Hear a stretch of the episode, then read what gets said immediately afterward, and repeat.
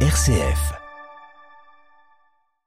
À deux mois de la présidentielle et alors que le séisme pourrait changer la donne, l'opposition s'organise en Turquie. Après trois jours de crise, un candidat a été désigné pour la coalition d'opposition. Au Liban, le Hezbollah donne son soutien à un candidat au poste de président vacant depuis quatre mois. Dans ce journal, nous irons également en Afghanistan où la rentrée universitaire se fait sans les femmes. Il y a deux ans, jour pour jour, François se rendait sur les terres d'Abraham, berceau de civilisation, mais par l'État islamique. Aujourd'hui, dans quel état d'esprit sont les chrétiens d'Irak? Nous entendrons le témoignage de l'archevêque chaldéen de Kirkouk. Enfin, dans notre dossier, retour sur le génocide des Assyro-Chaldéens durant la Première Guerre mondiale, alors que de plus en plus de pays procèdent à sa reconnaissance. Nous en parlons avec Joseph Yacoub, spécialiste de l'histoire des chrétiens d'Orient. Radio Vatican, le journal, Marine Henriot. Bonjour, c'était il y a maintenant un mois, deux fortes secousses frappaient le sud de la Turquie et le nord syrien. Près de 46 000 personnes sont mortes, 14 millions ont été touchés par ce séisme et 2 millions vivent actuellement sous des tentes ou dans des conteneurs après la pire catastrophe naturelle en un siècle dans cette région. Aujourd'hui, en Turquie, la colère reste vive contre l'État qui a mis jusqu'à 50 heures à déployer, les secours. Colère également contre promoteurs et entrepreneurs immobiliers dont les immeubles qui ne respectaient pas les normes sismiques se sont effondrés comme des châteaux de cartes. C'est dans ce contexte que l'élection présidentielle arrive en Turquie en mai prochain. Face au président sortant Recep Tayyip Erdogan élu en 2014, l'opposition turque peine à s'organiser et après trois jours de crise, un candidat commun a enfin été désigné hier. La coalition parvient in extremis à récupérer le soutien du bon parti, la deuxième formation de cette coalition nommée l'Alliance du Peuple. Depuis Istanbul, les explications de Céline Pierre Magnani. C'est un revirement de dernière minute dont la vie politique turque a le secret. Kemal Kılıçdaroğlu, président du Parti républicain du peuple, sera donc en lice face au président Recep Tayyip Erdogan au pouvoir depuis 20 ans. Il a promis, je cite, de gouverner la Turquie par la consultation et le consensus et il a précisé que les présidents des autres partis de la coalition assureraient des fonctions de vice-président. Les déclarations de la chef du Bon Parti vendredi dernier avaient plongé ses alliés de la coalition dans l'effroi. Meral Akşener avait en effet refusé de soutenir la candidature de Kemal Kılıçdaroğlu alors qu'il ne reste que dix semaines avant les élections présidentielles et législatives. Un compromis a fini par être trouvé. Les maires d'Ankara et d'Istanbul, Mansour Yavaş et Ekrem Imamoglu, se trouvent ainsi intégrés au premier cercle de conseillers du président. Cette formule permet de contenter l'électorat nationaliste du bon parti, crédité de 12% des intentions de vote, tout en ménageant l'électorat du parti procurde du HDP, qui a renoncé à présenter un candidat et soutiendra Kemal Kılıçdaroğlu. Istanbul, Céline Pierre Magnani, Radio Vatican. Cela fait maintenant quatre mois que le Liban vit sans président. Hier, pour la première fois, le Hezbollah a annoncé son soutien à l'un des candidats, à l'ancien ministre et député Sleiman Frangé. C'est la première fois que le parti pro-iranien exprime officiellement son appui à la candidature de ce chef maronite du nord du Liban. Depuis Beyrouth, les explications de Paul Ralifet. Le candidat naturel que nous soutenons dans l'élection présidentielle est Sleiman Frangier. Hassan Nasrallah a annoncé sans détour et officiellement son appui à la candidature du chef des Maronites du Nord du Liban. Le 2 mars, Sleiman Frangi avait reçu le soutien de l'autre poids lourd de la communauté chiite, le président du Parlement Nabih Berri. Malgré ce soutien qui lui assure les votes des 27 députés chiites de la Chambre, qui compte 128 membres, l'ex-député et ministre est encore loin du compte. Pour être élu, il a besoin de 86 voix au premier tour et de 65 voix au deuxième tour. Pour l'instant, Slimane Frangi est joui du soutien de 63 députés. S'il parvient à trouver deux appuis supplémentaires, il lui restera encore à franchir l'obstacle du quorum des deux tiers de la Chambre en vigueur à tous les tours. Pour cela, il a besoin du soutien du leader druze Walid Jumblat et d'un paquet de voix sunnites, ce qui n'est pas impossible à atteindre. Il lui restera un écueil, et pas des moindres, à surmonter le rejet par les principaux blocs chrétiens de sa candidature. Michel Aoun et Samir Jaja ne veulent pas entendre parler d'une candidature frangillée. S'il venait à être élu malgré tout, il l'aura été par une majorité de députés musulmans, ce qui en fera un président en mal avec sa propre communauté. Paul Khalife, Beyrouth, RFI pour Radio Vatican. Après une série d'attaques visant les migrants, la Banque mondiale annonce suspendre son programme en Tunisie et ce jusqu'à nouvel ordre. La Banque mondiale travaille avec Tunis pour évaluer les aides nécessaires dans le pays, mais dénonce le traitement accordé aux personnes immigrées. Après le discours du président Kaïs Saled fin février qui dénonçait les hordes de migrants clandestins, pour le citer, une vague de xénophobie s'est abattue sur la Tunisie, forçant des centaines de personnes à retourner dans leur pays d'origine. Il y a deux ans, jour pour jour, du 5 au 8 mars 2021, le pape François réalisait le rêve de plusieurs souverains pontifs en se rendant en Irak, patrie d'Abraham et berceau des premières civilisations. Plusieurs fruits ont émergé de ce 33e voyage apostolique, notamment en termes de dialogue interreligieux avec la majorité chiite et d'encouragement dans la foi pour les chrétiens locaux, encore éprouvés par le passage de Daesh. Monseigneur Youssif Thomas Mirkis, archevêque chaldéen de Kirkouk dans le nord du pays, revient sur l'état d'esprit de ces chrétiens martyrs d'Irak qui évoluent dans un contexte socio-politique toujours en crise. On l'écoute.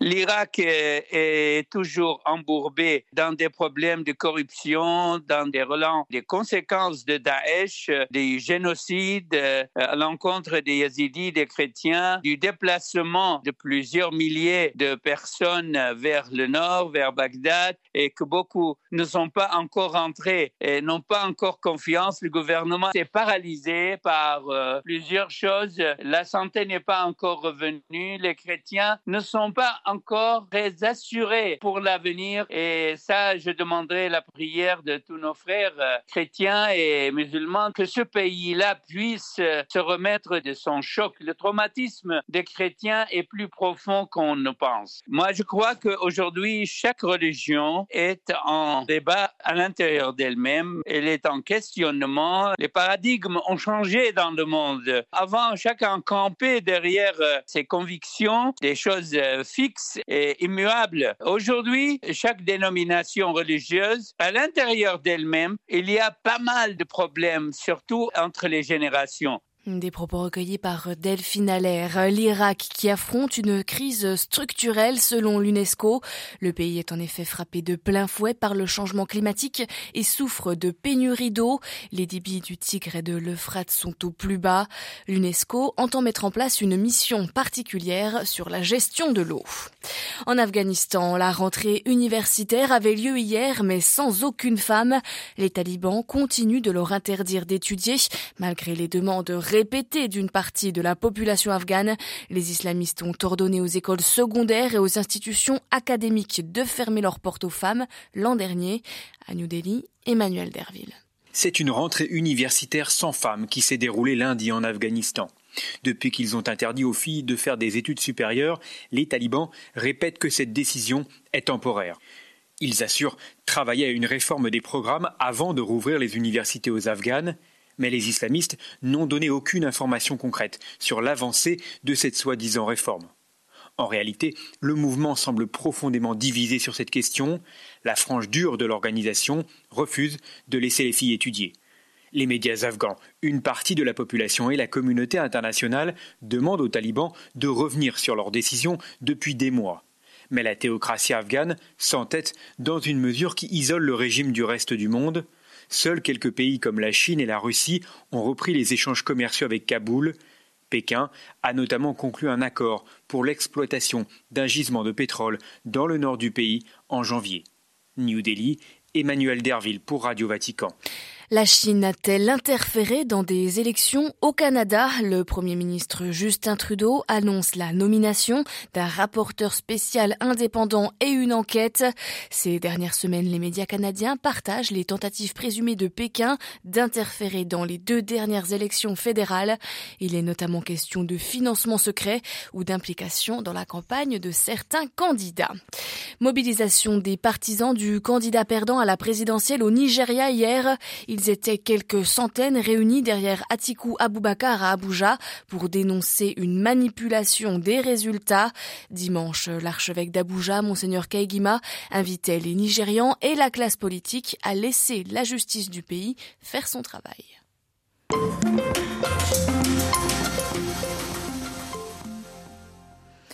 Plus de 250 000 Assyro-Chaldéens morts entre 1915 et 1918 sous le joug de l'Empire ottoman, de la Cilicie à l'Anatolie orientale en passant par la province de Mossoul ou l'Azerbaïdjan persan.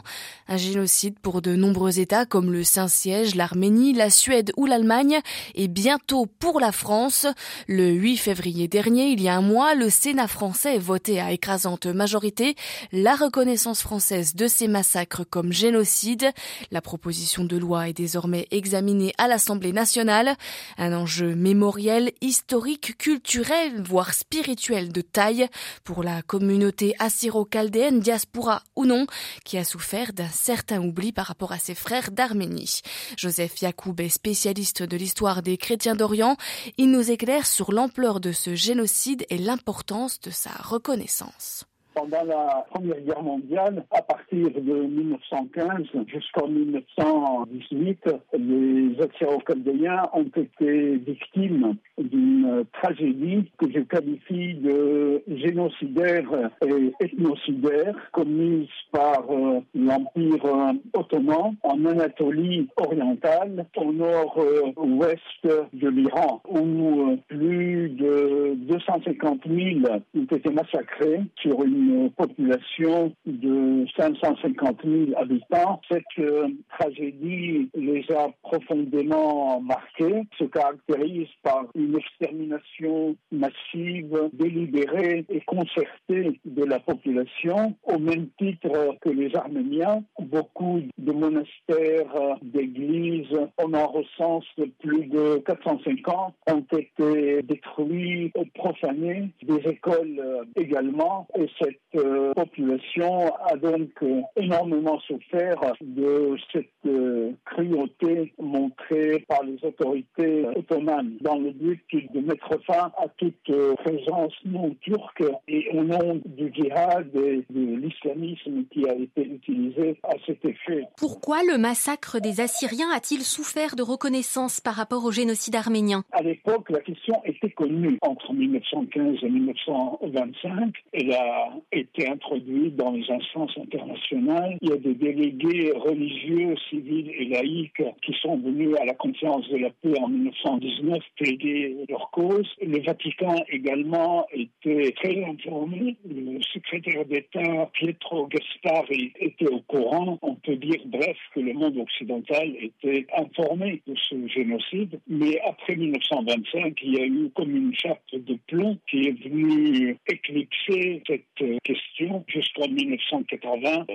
et cela s'explique par plusieurs raisons. C'est à partir de 1980 avec le développement de la diaspora assyro-chaldéenne d'Orient qui sont venus s'installer, s'établir dans les pays occidentaux, notamment en France, aux États-Unis, au Canada, en Nouvelle-Zélande et en Australie, que les nouvelles générations qui ont accédé à la connaissance, à la culture, se sont petit à petit intéressées à la, à la question ils ont pris conscience de ce qui est arrivé à leurs parents, à leurs ancêtres, et depuis, la question a été réinscrite à l'ordre du jour. Dernière question, il s'agit bien sûr d'un combat plus large pour la survie de l'ensemble des chrétiens d'Orient. Pourquoi est-ce si important et prophétique que la France s'attache à les défendre? Et cela remonte euh, au système de capitulation 1535 conclu entre le roi de France François Ier et le sultan Soleiman le Magnifique. Et depuis, la France est très active en Orient. D'ailleurs, euh, un certain nombre de ses diplomates, ambassadeurs comme consuls, avaient constaté ces massacres et cet intérêt pour les chrétiens d'Orient comme minorité opprimée, minorité persécutée ne s'est jamais arrêté. Et il faut dire aussi que le, travail mené par les organisations assyro-chaldéennes ici en France, en particulier aux associations historiques dans le Val qui ont œuvré auprès des autorités, on peut dire qu'une nouvelle page est ouverte et que justice a été rendue à ce peuple souffrant. Voilà, interrogé par Delphine Allaire, Joseph Yacoub, spécialiste de l'histoire des chrétiens d'Orient, auteur de nombreux ouvrages, était ce matin notre invité.